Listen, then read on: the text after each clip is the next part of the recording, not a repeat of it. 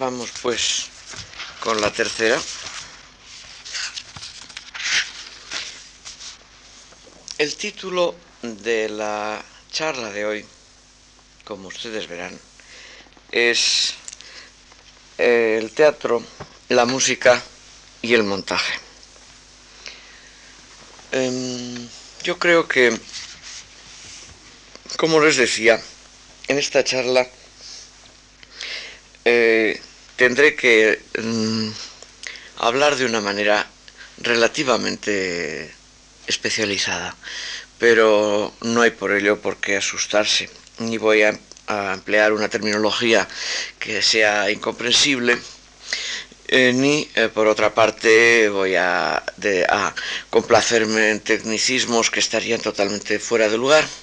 Simplemente haré referencia a algunos aspectos que me parece que son esenciales para, bueno, para comprender un poco lo que ha podido ser eh, mi trabajo como operista en el terreno tanto de la palabra como de la música.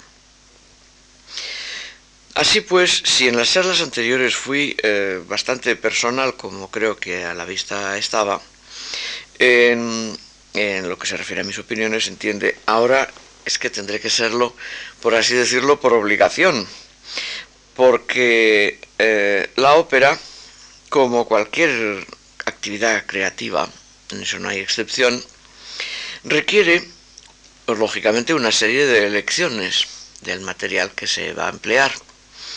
Y esas elecciones, que son positivas o que son negativas, lo que se elige y lo que no se elige, lo que se rechaza, sin duda que se pueden racionalizar a posteriori para explicar lo que uno piensa del por qué ha hecho una cosa o no ha hecho una cosa. Pero esas racionalizaciones a posteriori son siempre, repito, a posteriori. De primera impresión son evidentes y deben ser instintivas. Las elecciones de por qué uno se sirve de cierto tipo de materiales en lugar de otros, de por qué uno se siente atraído por algo y rechazado por lo demás allá, pues se parecen como dos gotas de agua, creo que se lo imaginarán ustedes, al hecho de por qué yo he elegido a mi mujer en lugar de casarme con la vecina del tercero, ¿verdad? Y por qué eh, a mí me vuelve loco la tortilla de patata y sin embargo no tengo demasiada simpatía, pongamos por caso, pues por las manitas de cordero. Me da un poco de asco tanta gelatina, ¿qué le vamos a hacer? Esas son cosas que sin embargo hay gente que le privan, ¿verdad? Y, y ya está. Yo quisiera pues hablar hoy de, en primer lugar, del teatro que necesito, la base que necesito para eh, llegar a escribir una ópera, el teatro que necesito para tener ideas musicales. Y eh, también de las ideas, del tipo de ideas que la frecuentación de este, de este texto me pueda sugerir. Respecto del montaje, mm, la tercera parte, diríamos, la, de esta charla de ahora, la cosa es bastante más peliaguda. Quizás el capítulo en donde la colaboración entre varias, eh, varias personas para hacer un espectáculo único es más evidentemente necesaria. Al mismo tiempo es muy enriquecedor para el compositor, pero también puede ser, y de hecho lo es casi siempre, perturbador. Ya me referiré evidentemente a la, eh, a la riqueza y a la perturbación que tal cosa puede suponer cuando le llegue el turno. Hablando del teatro, mm, eh, tengo que decir que en más de una ocasión, y pido disculpas de antemano si alguno de ustedes me lo ha oído decir, he manifestado un cierto tipo de rechazo, de falta de afinidad, podríamos decir, más que de rechazo, por un cierto tipo de realismo de realismo, un realismo eh, imitativo, imitativo de la naturaleza, que se conforma con eh, reproducir el aspecto exterior de las cosas y que, a mi juicio, de forma bastante abusiva, mm, yo no estoy de acuerdo con lo, que, con lo que se suele decir en este caso, suele considerarse como el sello o la marca de un cierto tipo de arte español. Ustedes, como yo, habrán oído hablar del realismo español, el realismo del arte español. Eh, yo creo que no se puede, a mi juicio, hablar de ese tipo de realismo sin matizar. Y eh, yo quisiera justamente explicarles un poco lo que quiero decir con ello para explicar un poco también la elección que yo he podido hacer de los textos que me han servido hasta la fecha para hacer ópera. Yo no confundo, ni quiero confundir, ni llamo realismo a algo que es muy nuestro, efectivamente, yo creo, que es una actitud antiidealista, o sea, una actitud de escepticismo.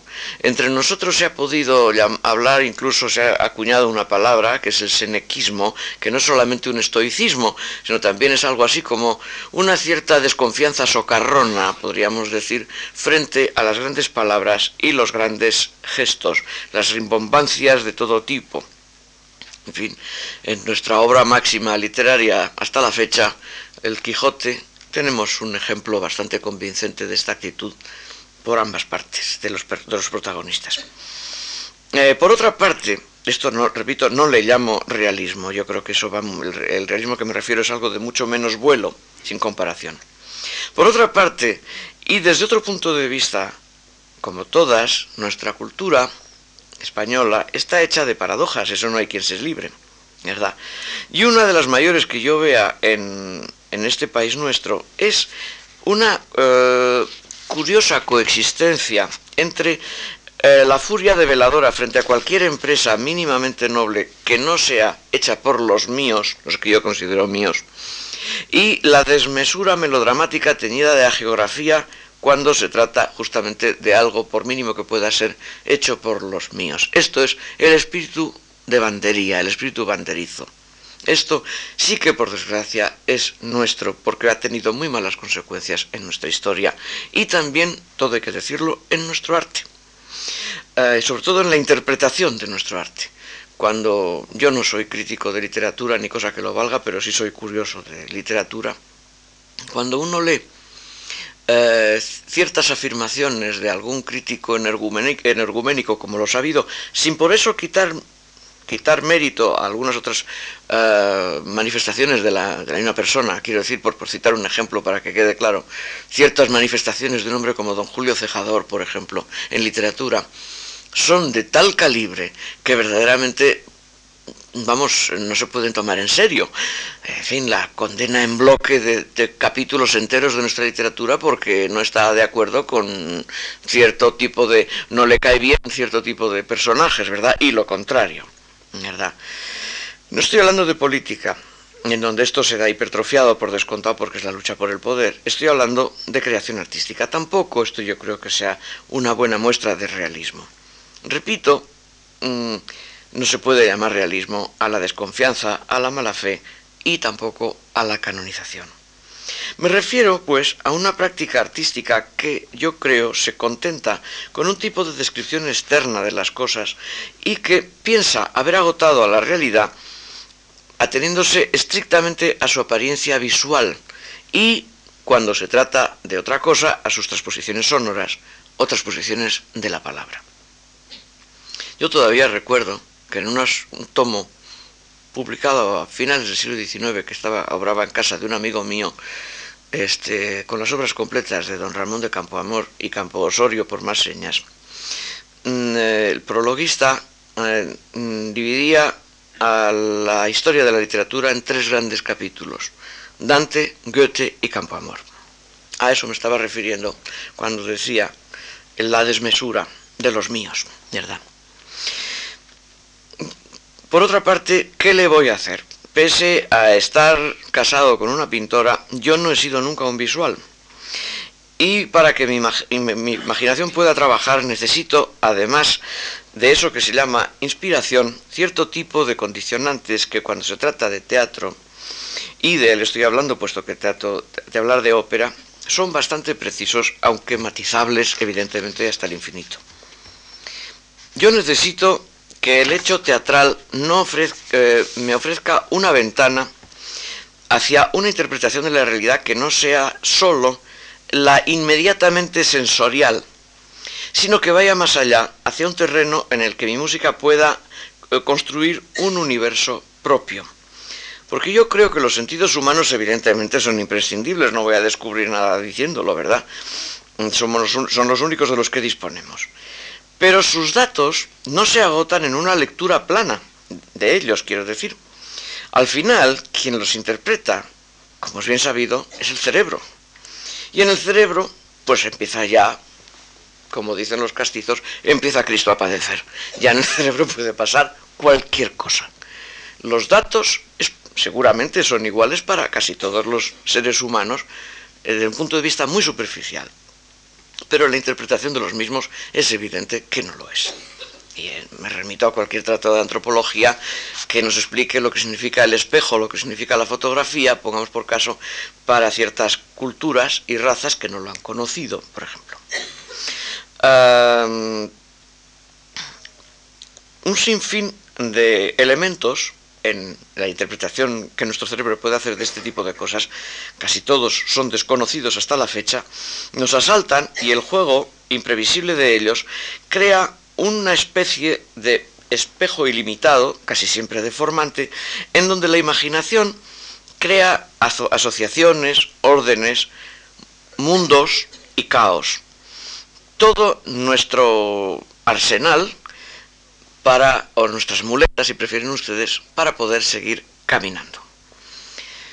Hay un capítulo extraordinariamente interesante eh, de un teórico chino actual que ha intentado la hazaña de poner de acuerdo los tratados de teoría, de teoría china de, mm, de clásica con los tratados de Occidente. Yo no sé si lo ha logrado porque no estoy preparado para poder juzgar. En donde habla de un fenómeno que es eh, muy interesante y por donde él dice que pueden quizá encontrarse muchas culturas, no solamente la china y la occidental considerada en bloque. Es el fenómeno de la sinestesia. Esto es eh, la traducción, la lectura de un dato visual como sonoro, de un dato sonoro como gustativo, de un dato gustativo como visual, etcétera, etcétera, etcétera.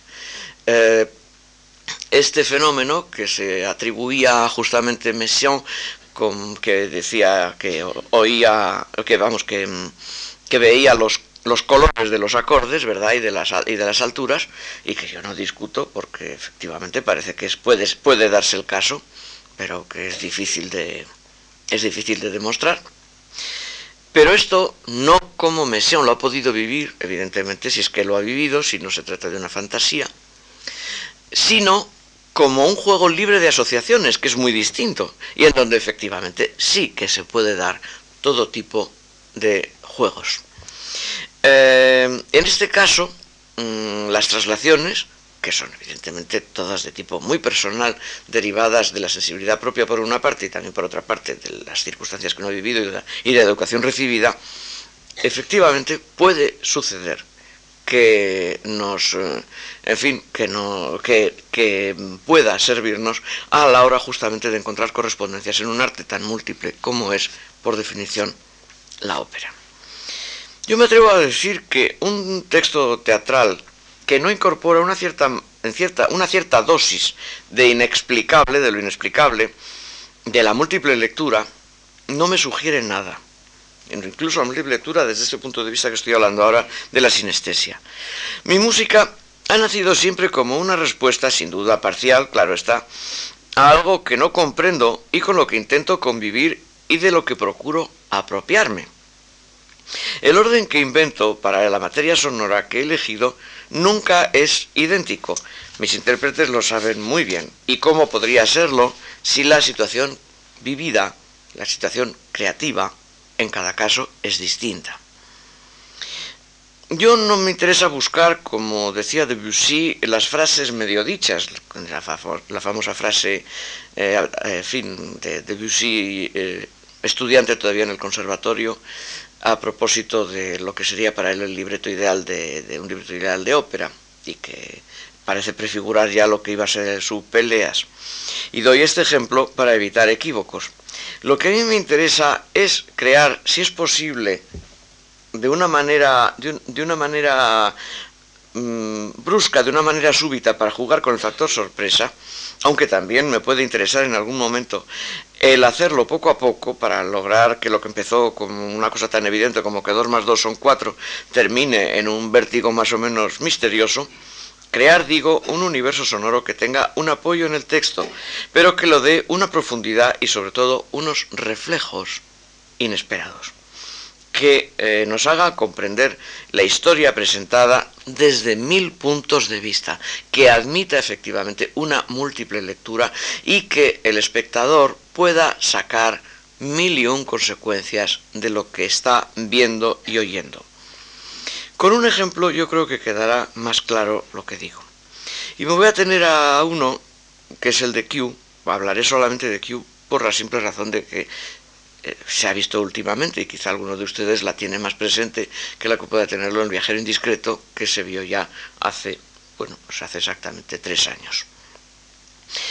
Em, lo he elegido también Q porque a diferencia del viajero indiscreto, cuyo texto, mm, la múltiple lectura, está utilizada de una manera constante y deliberada por parte del libretista de Vicente Molina Foss, en Q no sucede tal cosa y el texto de Q ha podido ser interpretado como realista y hasta como real socialista.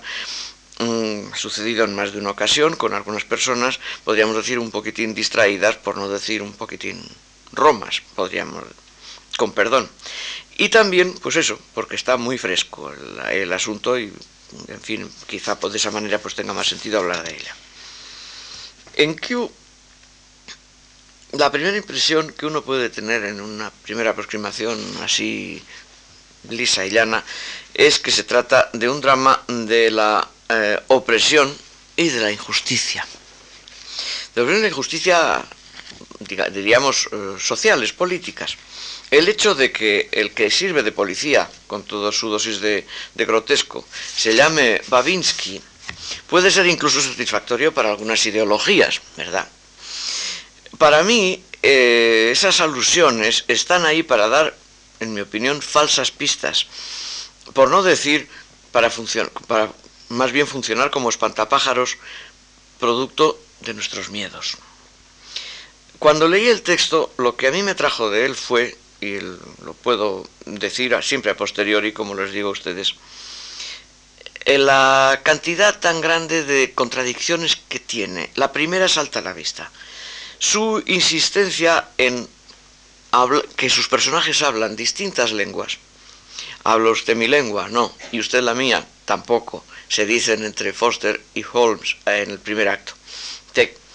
Mm, no nos vamos a entender. Y el otro es cuando le contesta esa frase salida de pata de banco, menos mal porque tiene usted una, porque tiene una cara, el que le pasa a mi cara, tiene usted un moco pegado debajo del ojo izquierdo. ¿Verdad? Bien, de acuerdo, todo esto. Pues bien, esta diversidad de lenguas resulta que no afecta a la comprensión, a la comprensión del texto, lo cual parece un tanto paradójico, ¿verdad? Y lo es, efectivamente. La segunda cosa que también me atrajo de aparente de contradicción, es la muy sorprendente mezcla de violencia verbal eh, y de exquisita cortesía. La violencia verbal, palabras malsonantes, insultos incluso en profusión, y hay que decir que con una gran dosis de imaginación. Alfonso Vallejo mm, eh, hace honor a, podríamos decir, a los que aprecian un buen insulto. Recuerden ustedes el ensayo de Borges al respecto, que es tan precioso. Em, eh, bueno, Borges dice, quizá tenga razón, que quizá el hombre que ha insultado mejor en toda la historia de la literatura es Shakespeare. Es muy posible que sea cierto, insultaba muy bien. Probablemente se le quedó en, la, en el tintero Quevedo, ¿verdad? Porque tampoco lo hace demasiado mal.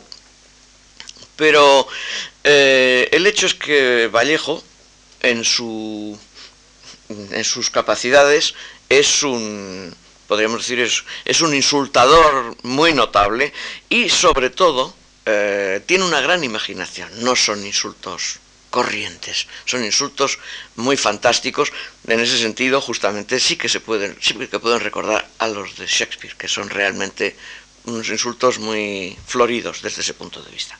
Eso por una parte, y por otra, repito, la exquisita corrección, el, todo el mundo se ustedea y eh, se espera hasta el segundo acto para que la pareja que, en la que va a entablar una relación amorosa pueda empezar a tratarse de, tú. Y la mujer, Carol, tarda un rato en decidirse en hacerlo.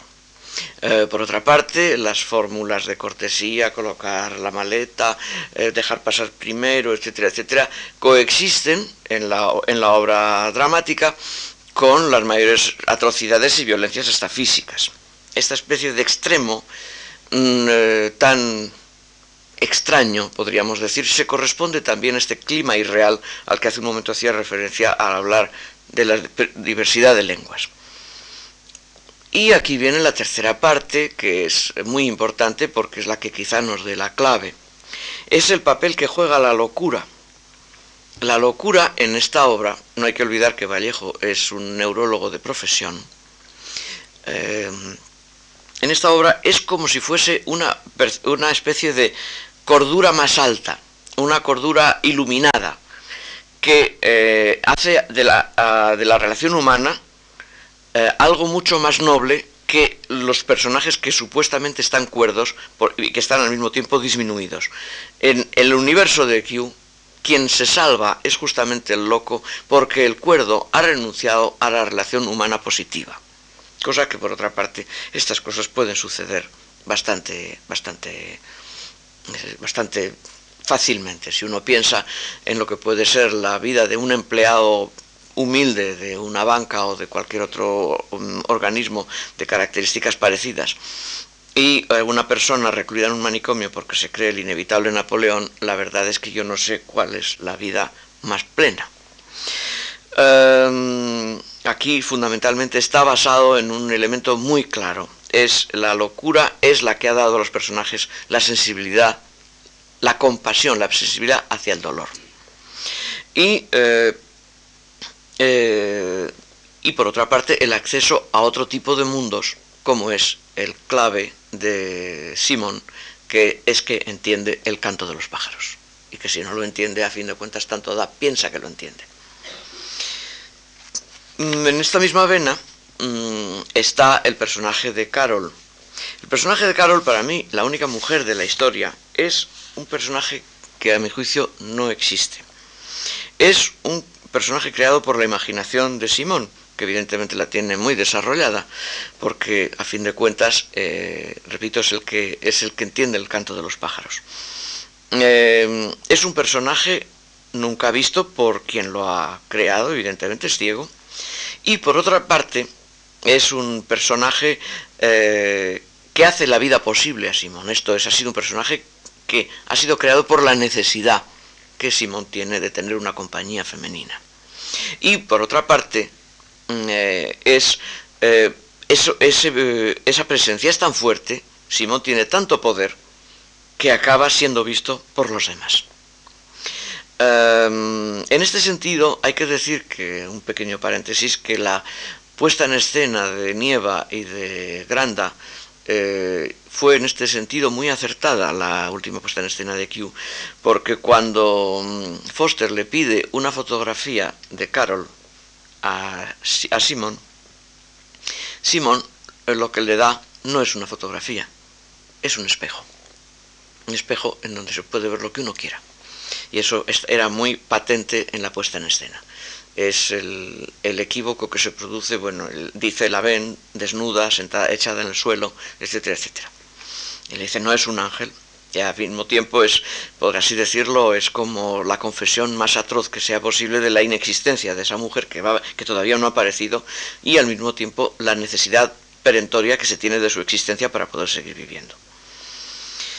Todo ello hace del original de Q, esto es el cero transparente, la obra de Vallejo, no un drama realista precisamente sobre las injusticias de un bloque hipotético político, sino una metáfora del destino humano frente a la injusticia que inevitablemente cualquier sociedad comporta y el dolor y la muerte que es destino de todos los seres humanos, junto con evidentemente también el placer y la alegría que tampoco nos están vedados por fortuna.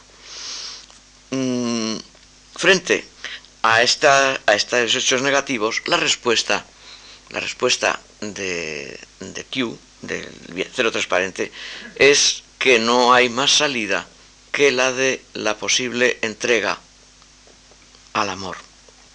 Bien a una compañera, bien a un prójimo cualquiera, bien en este caso en Q no está presente, bien a una divinidad, bien a una obra, el artista enamorado de su obra, cuya razón está en esa obra, y bien lo que es mucho más frecuente y se olvida muy frecuentemente a uno mismo, el amor egoísta, que es el motor de un buen, probablemente 80% de la conducta humana, y que posiblemente sea muy negativo, pero que por el hecho de ser negativo no quiere decir que no exista y que no ayude a vivir a las personas que lo tienen como única bandera.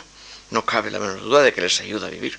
Está bastante claro, aunque es posible que ese, esa manera de vivir de, del egoísta suponga la negación de la vida de los demás, pero ese es otro asunto. Si nos ponemos en ese plan, tendríamos que acabar siendo todos vegetarianos y hasta aún chupando piedras, quién sabe, ¿verdad? Ya que sería bastante tremendo ser radical en este terreno.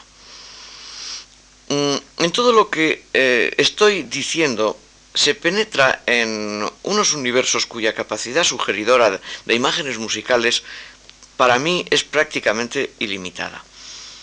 Una vez que cada personaje está definido musicalmente, y ahora explicaré más o menos cómo, sus peripecias internas, no las aventuras físicas que se suceden, sino sin que por otra parte se, nieguen, claro está, se multiplican vertiginosamente. Cabe, hay la posibilidad, pues, de una psicología musical que en una ópera es absolutamente esencial si no se quiere hacer una lectura plana, como es tan frecuente en óperas en las que el único interés reside, pongamos por caso, en las peripecias vocales.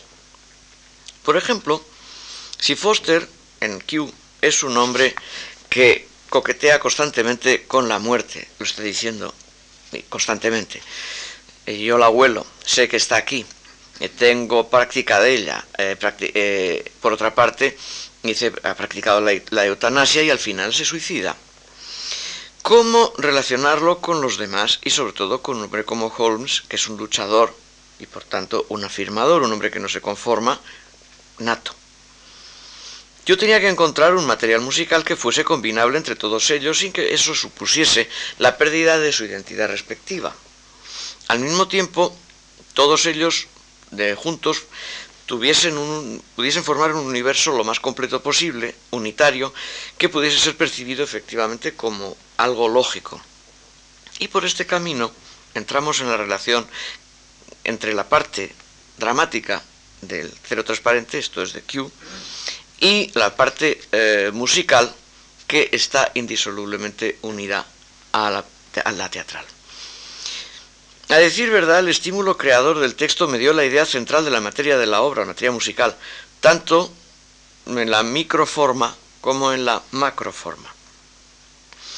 Eh, cuando yo compuse Q entre 1979 y 1982, hacía tiempo que estaba intentando buscar materiales musicales que me sirviesen para utilizar a mi gusto eh, tanto los llamados intervalos consonantes para entendernos como los llamados disonantes para seguirnos entendiendo. Ustedes saben que esta terminología no es la apropiada para hablar de la música de nuestros días de hace ya mucho tiempo. Prácticamente podríamos decir de todo lo que va de siglo, que son 93 años, que es mucho. Y que eh, los musicólogos y los compositores Todavía no nos hemos puesto de acuerdo en, cómo denominar los intervalos de una manera abstracta. Quizá lo más eh, justo y lo más objetivo es hablar de la terminología tradicional, una segunda menor, una tercera, una tercera mayor, una cuarta justa, una cuarta aumentada, etc. Pero eso no nos da sus características adquiridas como intervalos. Esto es, el concepto que puede tener en su escucha y el sentido que puede tener en su escucha tendríamos que ser precisos que cada vez que hablamos de una cuarta aumentada, en este pasaje la cuarta aumentada tiene ciertas características. El compositor ha querido darle un determinado tipo de características y que cuando se habla de una segunda menor o de una segunda mayor, el compositor ha buscado esto, lo otro, lo demás allá y que una quinta justa, en este caso tal o cual o lo que sea. Cosa que como ven ustedes convierte al asunto en algo bastante aburrido y tedioso y que en tiempos pasados de la armonía funcional ortodoxa, los intervalos se dividían en consonantes y disonantes de acuerdo a una serie de reglas bastante claras y bastante evidentes. Eh, en el caso de Q mm, lo encontré el, el orden interválico de base, dando a cada personaje una altura predominante. Esto es una altura que vuelve más que otras dentro de su, o sea, una nota, si quieren ustedes que más que otras, en el discurso musical de cada personaje. Mi elección siguió un orden de aparición que tiene bastante que ver con el orden de aparición de los personajes, pero que no coincide exactamente con él. Tengo que confesarles a ustedes que mm, yo tengo una antipatía invencible por cualquier tipo de automatismo y que yo no me he servido nunca de una regla de una manera eh, idéntica a lo largo de una obra, sino que me basta con establecer una regla para que inmediatamente me entren muchas ganas de romperla y presentar su negativo para justamente ponerla en valor. Em, elegí la, una altura base para personificar esa ciudad y ese misterioso al principio que es Q, ese lugar que es Q. Fue el Fa sostenido. La razón del Fa sostenido no es caprichosa, es, una, es un pequeño guiño amistoso a una ópera que yo personalmente admiro mucho, por lo menos en muchas de sus partes, que es Turandot de Puccini.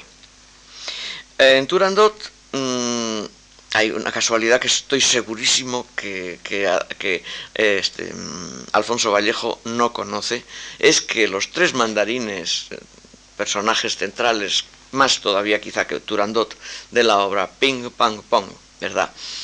Eh, hablan en un momento determinado, se, lamentan de que están allí teniendo que, teniendo que ayudar a, a, todas las carnicerías que Turandot manda a hacer.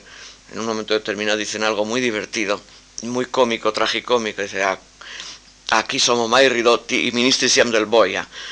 ¿A qué nos hemos quedado reducidos? Somos los ministros del verdugo. Dice, porque a fin de cuentas Turandot no sabe más que cortar cabezas y ellos son los que le ayudan.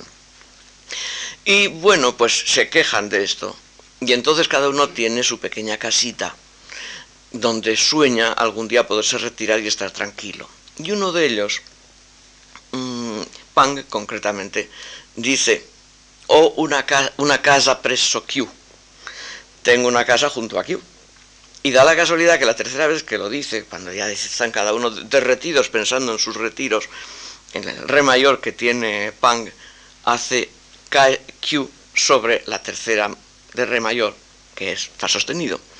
Y yo elegí ese fa sostenido como punto de partida, un guiño amistoso a Puccini. Repito que a mí el arranque del segundo acto de Turandot me sigue pareciendo una obra maestra en donde sucede esta, justamente esta peripecia a la que me estoy refiriendo. Pues bien, mm, partiendo de ese fa sostenido, yo le había dado a el primer personaje que aparece en escena, no que aparece, sino que canta en escena. El primero que aparece es Babinski y está justamente acompañado por el fa sostenido de Q. Eh, el primero que aparece, eh, yo le di el intervalo más alejado posible respecto de su universo de polaridades, que es el, tritono, como de costumbre. Y eh, bien, fue un do natural, que es el tritono respecto del, fa sostenido. Entre medias yo intenté colocar las alturas de los otros eh, personajes, de Foster, de Simón, etcétera, etcétera. Y lo encontré ordenando verticalmente las distintas notas mediante intervalos consonantes de quinta y de tercera. Les recuerdo a ustedes que las tríadas perfectas de las tonalidades mayores de Do mayor, de Re mayor, de todo lo mayor que ustedes quieran, se hace efectivamente superponiendo terceras mayores y menores como del menor son terceras menores y mayores. Exactamente igual. Pues bien, eh, yo me serví de los propios intervalos, pero dispuestos de otra manera. Eh, si nosotros tomamos, por ejemplo,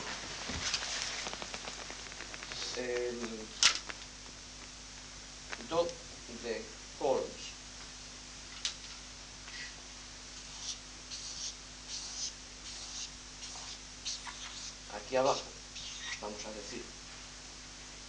Y el Fa sostenido de Q aquí arriba, y empezamos a superponer terceras y quintas, lo que nos da inmediatamente es esto. De aquí a aquí hay una quinta, de aquí a aquí una tercera mayor y de aquí a aquí otra quinta justa. Con lo cual existe ya un tipo de material que es muy característico y que va a suponer el eje de la obra. El eje de la obra. Este tipo de, utilización de intervalos de toda clase, eh, ordenados de una determinada manera, porque claro, de aquí a aquí hay una quinta, pero de aquí a aquí hay una séptima, y de aquí a aquí hay otra séptima distinta, y, entre ambas, eh, evidentemente, existen una serie de segundas, que si se, si se, eh, transportan, ¿verdad? Con lo cual, empezamos a tener prácticamente toda la gama de intervalos al cabo de muy poco tiempo. Esta, preocupación mía estaba presente hacía ya bastante tiempo en mi música. Yo diría que yo estaba empezada, como les digo, el 79, yo diría que grosso modo desde 10 años antes. En obras como Yo lo vi o como mm, eh, pues qué decirles a ustedes, eh, que está hecha, vamos, el año 70, o como Wii, la, la pieza electrónica, que está empezada el 69, o como los Elephant Ivre, que son del 72-73, etcétera, etcétera, hay preocupaciones muy próximas a esta idea de buscar matrices eh, de intervalos que tengan una cierta posibilidad, posibilidad de utilizar eh, con un orden un material interválico muy arquetípico. El resultado entonces es que eh, superponiendo todas estas alturas, jugamos mm, eh, van a pasar una serie de cosas bastante interesantes, por lo menos a mi juicio. Eh, porque este juego que ven ustedes, naturalmente, se puede prolongar hacia el grave y hacia el agudo todo lo que ustedes quieran. Pueden ustedes empezar a, colocar terceras y quintas hacia arriba y hacia abajo y obtendrán una serie de, alturas que puedan utilizar como quieran. Yo para los personajes me he servido estrictamente de la que ven ustedes aquí, más de dos más. Que son un poco a la, al personaje otra altura más, otra tercera más y otra quinta más. Em, en fin, se podría hacer con bastante facilidad toda una serie de teorías más o menos abracadabrantes sobre el sentido que pueden tener estas alturas dentro de la obra de Q. Y de hecho, pese a ser abracadabrantes, algo de razón habría en hacerlo, porque el Fa de arriba, el Fa natural de arriba, que es la altura principal de, de, Carol, em, es el que va a desatar, en lugar de ser, como parecería verosímil, el La sostenido de aquí, porque es la siguiente, yo he conservado esta tercera mayor para que conduzca todo el final. Y entonces, esa tercera mayor, que es el intervalo reposador de todo el final de la obra, está acompañada de este intervalo de cuarta aumentada a distancia de octava, que es el si de Simón y el fa natural de, de, Carol. De manera que podríamos decir que esa especie de cuarta aumentada maléfica, intervalo perturbador, en la Edad Media se llamaba el diablo en la música, nada menos, ¿verdad?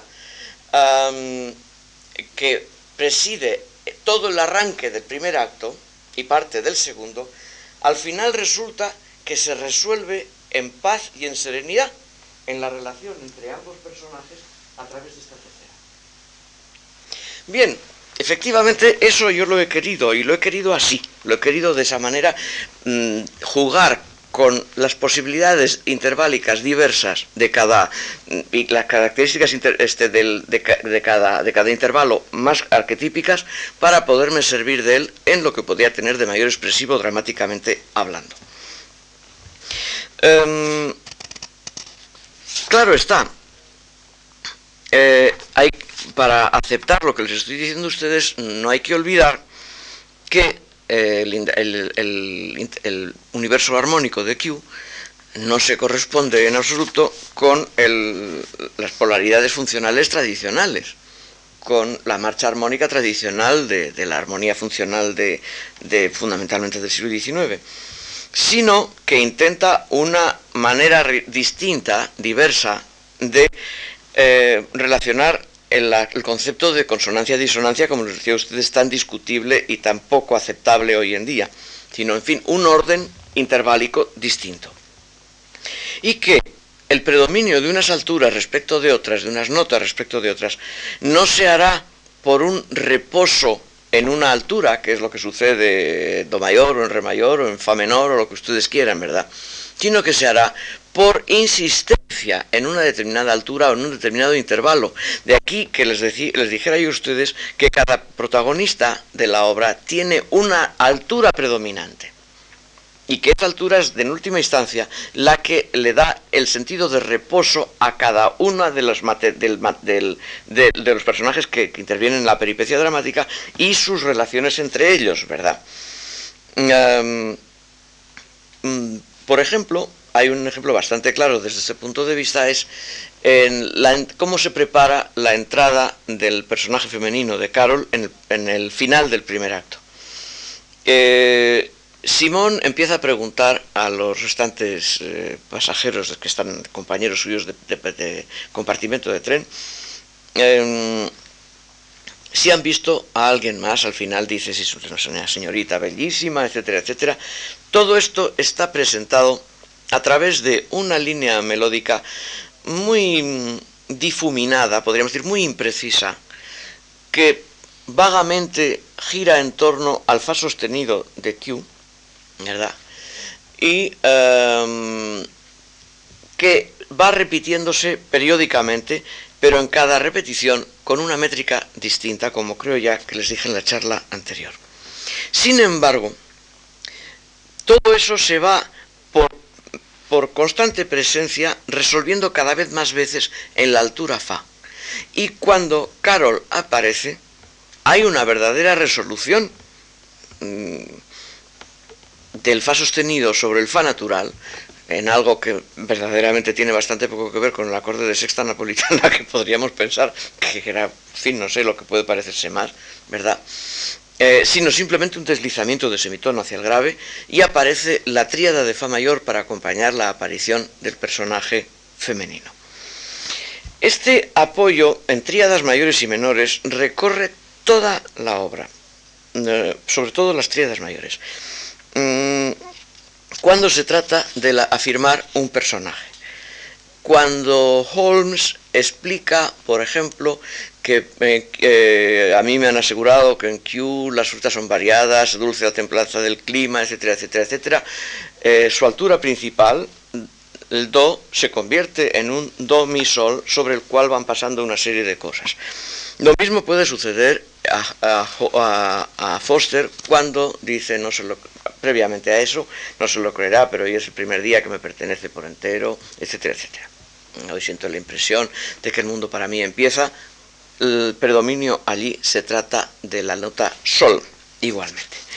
Y em, en todas ellas el elemento perturbador es siempre ese fa sostenido que viene a meterse y a irrumpir, por así decirlo, en ese universo armónico.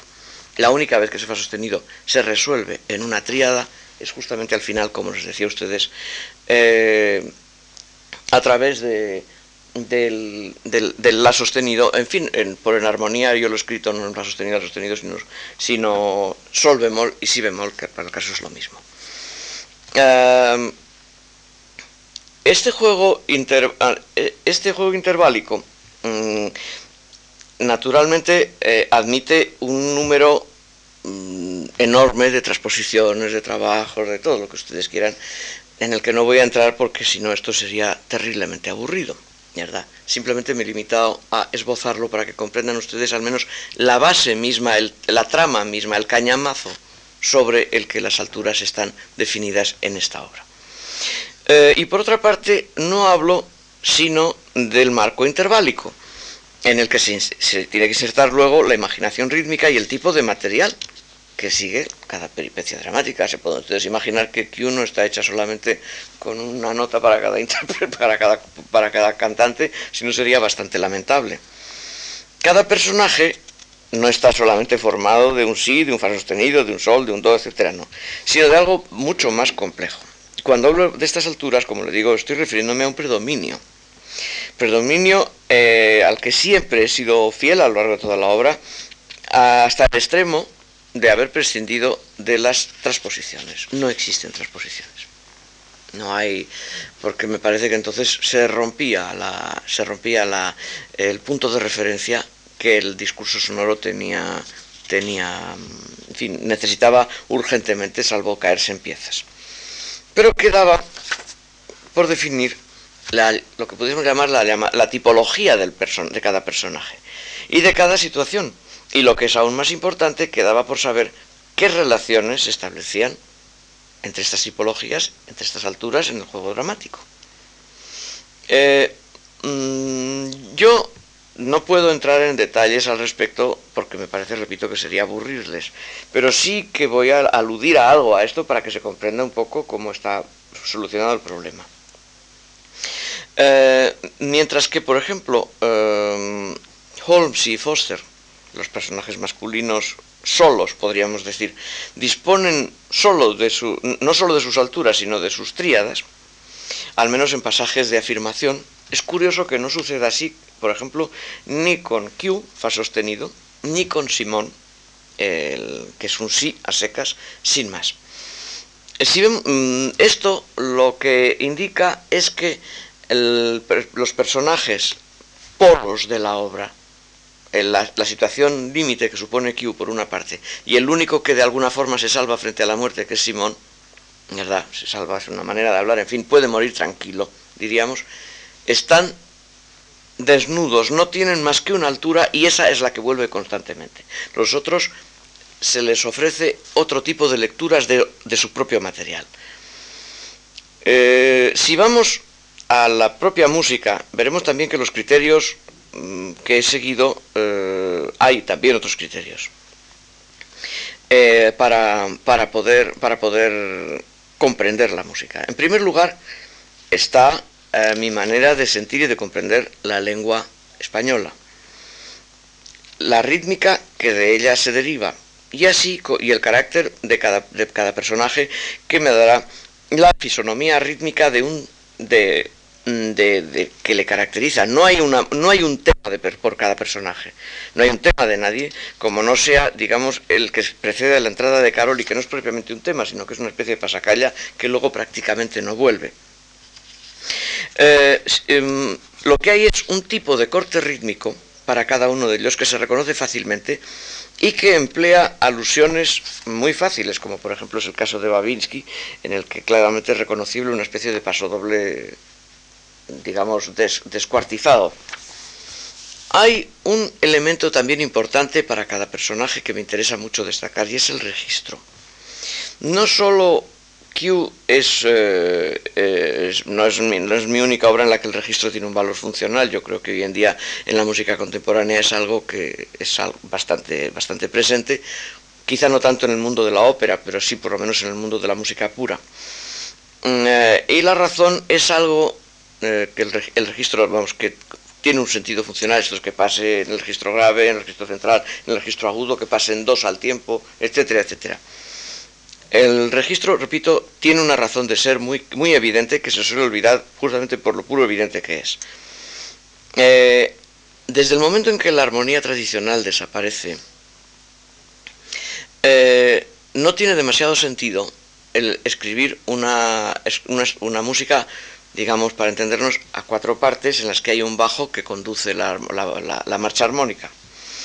Em, la música es un fluir cuyas leyes se encuentran mucho más en la acústica, esto es el tipo de ondas que se pueden mezclar y en qué registro y con qué resultados, ¿verdad? Que en las reglas de la armonía funcional, que también obedecieron a, a, leyes acústicas, pero de una manera infinitamente más parcial y desde luego mucho menos llamémosle, entre comillas, científica, que lo que lo pudieran hacer las estructuras derivadas del estudio acústico por sí mismo. Esto explica por qué en Q ciertos personajes, como por ejemplo Foster, es muy frecuente que no tengan bajo, sino que la música transcurre entera en el repertorio medio agudo.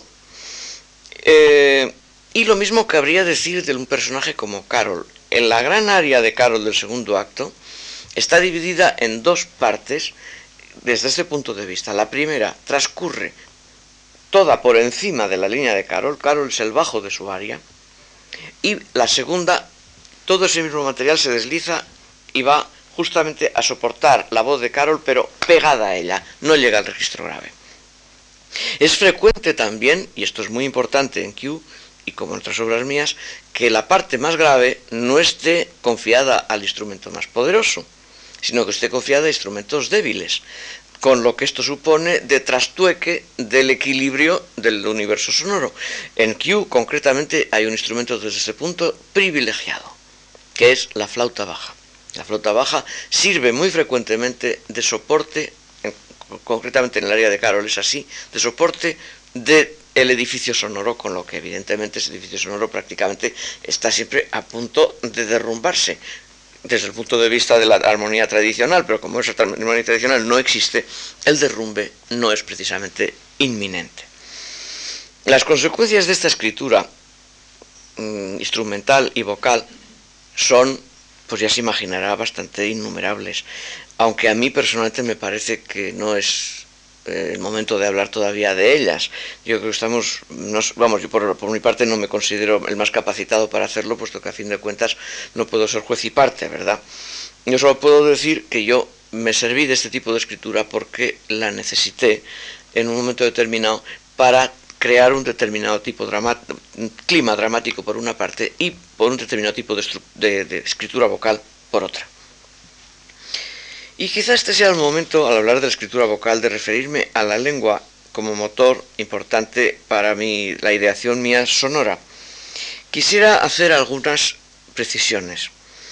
No pienso solamente en la fonética del castellano, aunque naturalmente, bueno, no, no solamente no la desdeñe, sino que la, sino que la admire y la aprecie. Pero incluyo la fonética en la curva de la expresividad de la lengua hablada, o sea, no la tomo como objetos separados de la, de la, de, mm, diríamos, del contenido de la palabra. Esto es eh, las fricativas o labiodentales o explosivas o lo que se quiera, ¿verdad? O las africadas. No, no, no. Eso yo sé que existe y más o menos, sin ser ningún especialista en la materia, más o menos sé de qué va. Pero a mí lo que me interesa es fundamentalmente eh, el cómo se usan en la lengua hablada o cantada. Em, porque eh, ahí interviene no solamente la estructura de la frase, sino también los humores, el tono con el que se dice, con arreglo al contenido de la palabra en sí.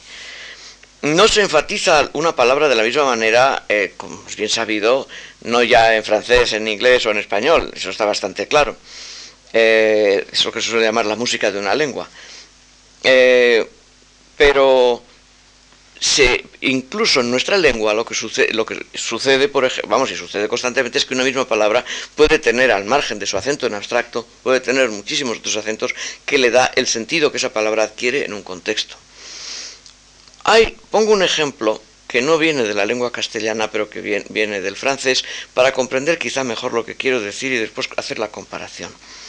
Les decía a ustedes, me parece que en una de las charlas, yo no estoy muy seguro de si fue aquí o fue en otro sitio, de lo curioso que consiste que en la lengua francesa, como en otras muchas, se dispongan de vocales mudas, eh, que, y sobre todo de es mudas, o de finales de palabra mudas que no suenan, pero que pueden, en algunos casos, pueden sonar. ¿verdad? Y que, em, y que en el buen francés eh, las distintas maneras de escribir el sonido O efectivamente se corresponden a sonidos distintos, que no es igual la O de EAU de la OT, pongamos por caso, ¿verdad? Que no, no es lo mismo y que, y que un oído, vamos, una persona que hable buen francés y que tenga un oído un poquito fino se da cuenta de la diferencia. En fin, eh, quizá es un tópico decir, perdonen ustedes que recurra a él una vez más, pero el ejemplo clásico de la lengua francesa puesta en música sigue siendo todavía Debussy con sus peleas. Pero vamos, sin ir a un ejemplo tan alto, lo ven ustedes en el himno nacional francés, vulgo la marsellesa, ¿verdad? Eh, ahí ven ustedes cómo las esmudas del principio suenan todas, ¿verdad? ¿Por qué? Pues que probablemente al señor Rouget de Lille, pues que su autor, pues le venía bien para la métrica de la frase musical que se le había ocurrido. Y entonces se dice lo de enfants de la patrie, le jour de gloire est arrivé, contre nous de la tyrannie, de tendance anglais élevé, ¿verdad? Y sucesivamente, y comparen ustedes lo de la, la tiranía y la, y la patrie avec le levé eh, y, y, y arrivé, o sea, la rotundidad de una E y la, y la falta de rotundidad de la otra E. Esto, evidentemente, en Debussy tiene un grado mayor de sutileza, pero de todas maneras el, el, el problema es el, sigue siendo el mismo. ¿verdad? Este, estas posibilidades, bueno, en fin, si ustedes toman un ejemplo ilustre en algún poema de Molière, que los tiene y que no es evidentemente lo mejor de su producción, verán cosas tan sorprendentes como poner el amor en femenino, para que se le complete el alejandrino, l'amour, cosa que me dejó, cuando yo lo vi, con los ojos cuadrados verdaderamente. Pero es así. Pues bien, mmm, eh, se ha dicho que el español no tiene estas sutilezas. Yo creo que no, quizá no tenga estas sutilezas, pero tiene otras, yo creo. No hay duda, eh, yo creo, por, para mí verdaderamente no, no, hay duda de que es así. Eh, el tono con que se dice una frase, la curva ascendente o descendente de la misma, según la inflexión que se le da, entra en diálogo con el acento para matizar hasta el infinito el ritmo interno del habla. El tono afecta al acento y ambos inciden en la idea musical que de ellos pueden hacer. Vuelvo a tomar un ejemplo de Q para seguir siendo lo más preciso posible, puesto que a fin de cuentas, al tratarse de una obra propia, puedo responder de bastante.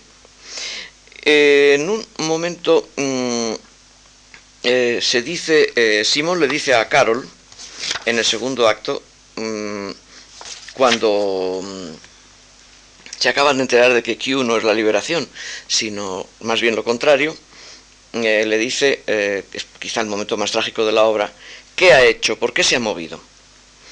Eh, hay que pensar en qué circunstancias esta frase está dicha.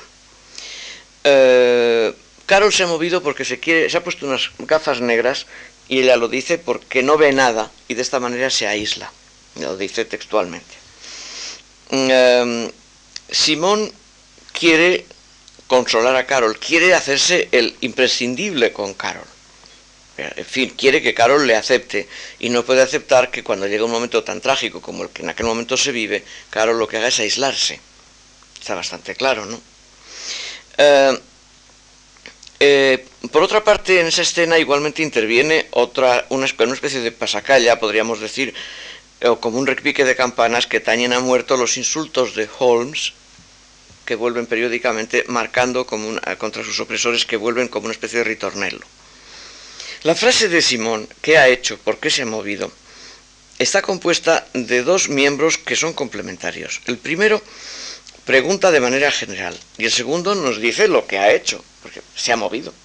¿qué ha hecho? ¿Por qué se ha movido? Yo vi en, esa frase, mmm, como dos frases ascendentes, pero la segunda, evidentemente, más que la primera.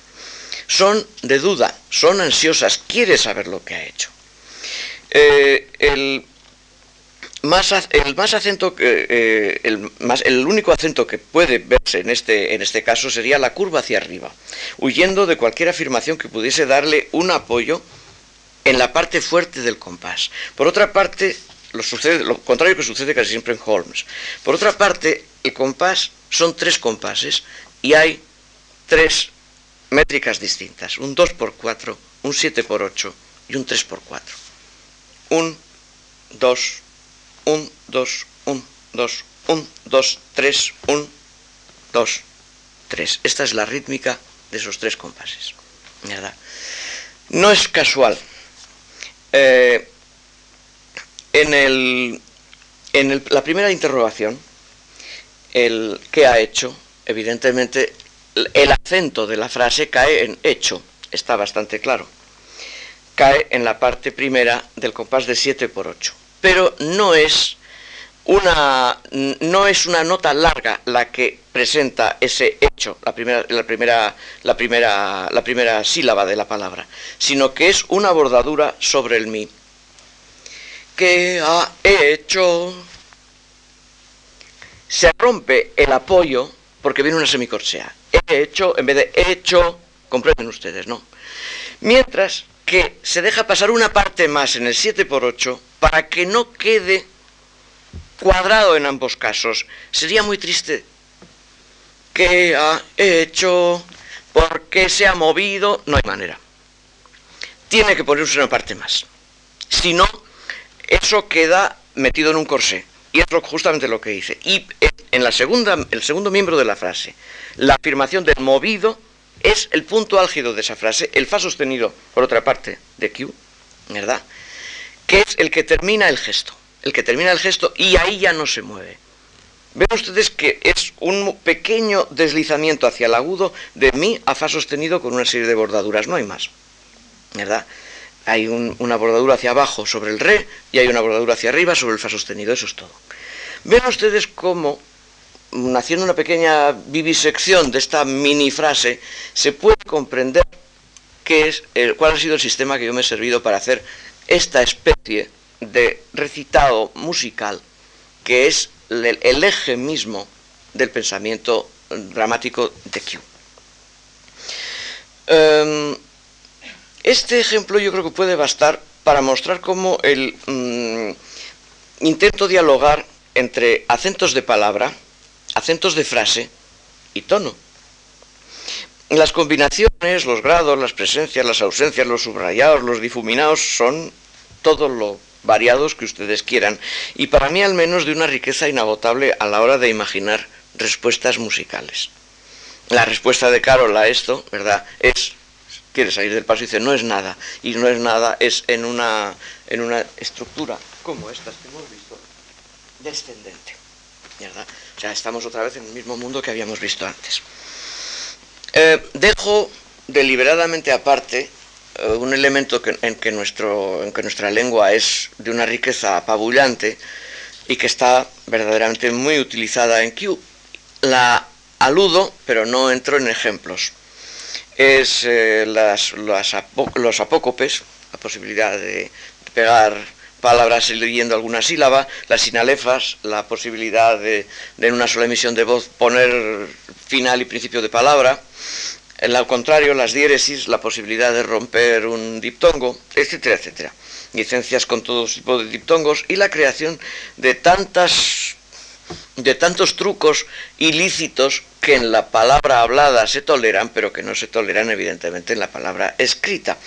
Y que yo personalmente he utilizado en Q porque me parece que que, que el texto de Q autorizaba a servirse de las, entre comillas, incorrecciones de la palabra hablada para dar justamente mayor flexibilidad a la palabra, a la, a la palabra cantada.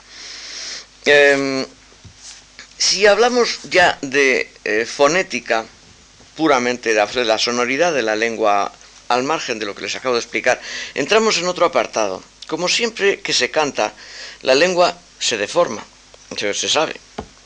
El caso más aparente quizá es el caso del inglés. Si ustedes han oído cantar a ingleses en inglés, verán que la R inglesa de repente se convierte en una R casi italiana cosa muy sorprendente, porque la R inglesa hablada desde luego es algo así como inexistente, ¿verdad? Mientras que cuando se canta no es así. En, mi ópera yo he sido consciente de las características, por lo menos lo más posible, que el castellano pueda tener. Para mí, las, las más evidentes por perturbadoras pueden ser las S finales del castellano, que en un momento en que hay plural o cierto tipo de conjugaciones vienen en cantidades industriales, ¿verdad? Y que pueden resultar extraordinariamente molestas, salvo que se unan a la palabra siguiente, como les decía ustedes, en una sinalefa o algo parecido. Estas S al parecer deben de ser algo muy antiguo en, España, porque si ustedes recuerdan, hay, hay, un epigrama de Marcial, que era además nacido en España, como ustedes saben, eh, en el que se refiere a los españoles que hablamos, el, vamos, a los gente de Hispania que hablaba el latín como serpientes, porque silban, dice, ¿verdad? Eso es lo que se decía ya en aquella época. Bien, pues debe de ser verdad. Eh, y eh, también se suele decir, se habla mucho de la simplificación de nuestras vocales. Cinco vocales, A, E, I, O, U, y a correr. Bueno, eso es una verdad a medias en el momento en que uno se fija en lo que es verdaderamente el habla. No es lo mismo una vocal precedida de una labial que una, que una que, una, que, una, que la misma vocal precedida de una explosiva. Por otra parte, nuestra lengua tiene una curiosa tendencia a borrar las explosivas y dejarlas convertidas en labiales. Eh, y los alemanes lo contrario. Cuando un alemán habla en castellano, le verán ustedes hablar de la potella y de cosas de estas cosas, ¿verdad?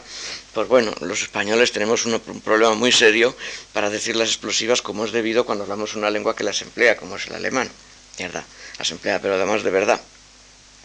Pero lo que sucede con el canto es que la vocal prima sobre la consonante.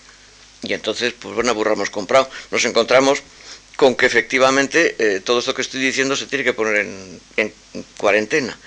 Hay solamente una manera que yo sepa de hacer notar la riqueza consonántica del castellano y su posibilidad de amalgama diversa con, las, con las, vocales.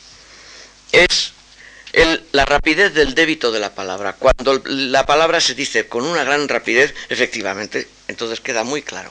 Porque en ese momento el alargamiento de la palabra sobre la vocal no se produce. Quizá un ejemplo arquetípico lo tenemos en casi todas las óperas bufas italianas o en lengua italiana, ¿verdad? Es el Fígaro, Fígaro, Fígaro, Fígaro, ¿verdad? Y lo tienen ustedes bien claro, hasta todavía más elocuentemente el, área, el área de Bartolo del primer acto de, de las bodas de Fígaro de Mozart, en donde vamos, al margen de la dificultad de cantar las notas escritas, que no es muy grande, sin embargo el cantante tiene que hacer verdaderos prodigios para no decir cualquier cosa por el texto como está escrito, ¿verdad? Y con toda la, mm, la, fuerza cómica que eso supone en manos de Mozart. Es cuando están urdiendo Bartolo y Marcelina como cargarse el, la, boda de Fígaro y de, y de Susana, y entonces don Bartolo empieza a decir lo de se tutto codice dove si vota restituto lì, dove si legge con, un equívoco, con un sinónimo con que Carbullo si troverá. Pero qué barbaridad, ¿cómo se puede decir eso cantando, verdad? ¿Qué dice? Normalmente se dice, me imagino que después de largas horas de probarlo. Claro, ahí efectivamente la fisonomía de la lengua italiana queda clarísima en lo que se refiere a relación vocal consonante. Esto mismo, claro está, se puede hacer con nuestra lengua y salta a la vista la posibilidad de, emplear el juego vocálico consonántico de una manera muy evidente que en una línea más estática se pierde. En Q concretamente eso está utilizado eh, muy deliberadamente en todos los pasajes de insultos a los que hace un rato hacía referencia. El rucio, villano, pastelero, me lo tiene que decir, es su obligación, etcétera, etcétera. Eh, todo eso está dicho a una velocidad que muy marcada respecto de lo que inmediatamente le precede y que sirve también igualmente eh, para servir, para elevar el grado de tensión de relación entre los personajes. Mientras que todo eso se serena en el momento en que toda esa secuencia pierde la, a pesar de que los insultos siguen, pierde en violencia porque ya uno de los contrincantes abandona y se va, en este caso es Babinski. Comparen ustedes el ritmo, si lo recuerdan, de Rucio, Villano, Pastelero, etcétera, etcétera, con Tu padre fue chulo y tu madre batería de una orquesta de negros. La cosa es mucho más lenta en la segunda que en la primera. Mm, todo, ya ven ustedes que todos estos son procedimientos para mm, apoyarse en la lengua y de alguna manera sacarle todo el partido posible para eh, obtener ideas musicales de la misma. Me estoy pasando de la hora, me entusiasmo hablando de estos temas que para mí son preciosos, a lo mejor para ustedes les estoy dando la tarde, ¿verdad? Pero en fin, para mí personalmente me parecen fascinantes. Este, y eh, quisiera solamente aludir, dejando bastantes cosas en, la, en, el tintero, a lo que se refiere al, a la puesta en escena. Mm, em, el montaje como les decía a ustedes, es el terreno en el que es necesario más que ningún otro el aceptar para el compositor una cierta dosis de sorpresa. Incluso es el terreno en el que la discusión es casi esperable, ya que rara vez coinciden las razones del compositor y el libretista, que suele ser siempre una entidad única, con la del realizador o los realizadores. Hasta la fecha yo personalmente he tenido más experiencias positivas que negativas, pero también ha habido alguna más o menos discutible. Imposible dar reglas generales aquí. El director de escena, escenógrafo, luminotécnico, etcétera, tienen frecuentemente una idea muy diversa del autor de lo que la obra es, suponiendo lo que hay que suponer. Esto es que se quiere eh, comprender y servir a la obra y que no se quiere superponerle algo externo a ella para hacer un trabajo de lucimiento personal, en realidad yo creo que de un diálogo, que de un diálogo mm, polifónico, podríamos decir, a distintas, distintos campos, lo que deben hacer sería, mm, son cosas fascinantes que sean un enriquecimiento para el compositor y el libretista. El tiempo con el que el texto es leído por el compositor y servido por su música es frecuentemente difiere de lo que es la lectura temporal del director de actores, aunque eh, tengan ambos que supeditarse al servicio de la historia. Cuando en, cuando en esta o en la música hay agujeros negros, que los puede haber, el director, en un alarde de inspiración, quizá pueda salvar algo del naufragio, pero lo contrario también puede suceder. Una historia y una música contada con interés y con calidad pueden derrumbarse si el director no la ha entendido o la ha desvirtuado. Bien se echará de ver que lo que digo es bastante banal. No puede no serlo, ya que hablar de a priori en este terreno mm, pues es absolutamente imposible. Yo creo que lo único que puedo decir en este apartado es que eh, Personalmente a mí me encantaría formar parte de un equipo en el que el intercambio de opiniones fuese constante. Para ello haría falta también bastantes milagros. Un apoyo económico estable a uno o varios compositores libretistas que trabajasen con algunas personas con las que probadamente se llevasen bien. Un teatro en el que se, se presentase regularmente y naturalmente también una periódica revisión del contrato suscrito para corregir, subsanar y eventualmente rescindirlo, si fuese el caso. Eh, si uno mira otro tipo de actividades, por ejemplo, actividades deportivas, eh, no se trata de nada demasiado extraordinario lo que estoy diciendo, incluso es más barato. Pero no soy tan insensato como para comparar el deporte con la creación operística en lo que se refiere a la conceptuación social. Me resigno y no me quejo al estado actual de, o del estado actual de cosas. Podría sin duda ser peor, aunque no deje de darme cuenta de que en este caso el refrán que dice quien calla otorga está en las antípodas de la realidad. Me callo, pero no otorgo, ni otorgaré nunca. El estado actual de la creación musical en Occidente es, a la vista de lo que se protege y de lo que no se protege, simplemente escandaloso y buena muestra, de, por, demás, por otra parte, de lo que verdaderamente importa a nuestra sociedad, de la escala de valores de nuestra sociedad. Frente a ese estado de cosas yo no puedo sino hacer lo que hago, continuar trabajando, incluso en la ópera, el género más caro, más problemático y más discutido de todos.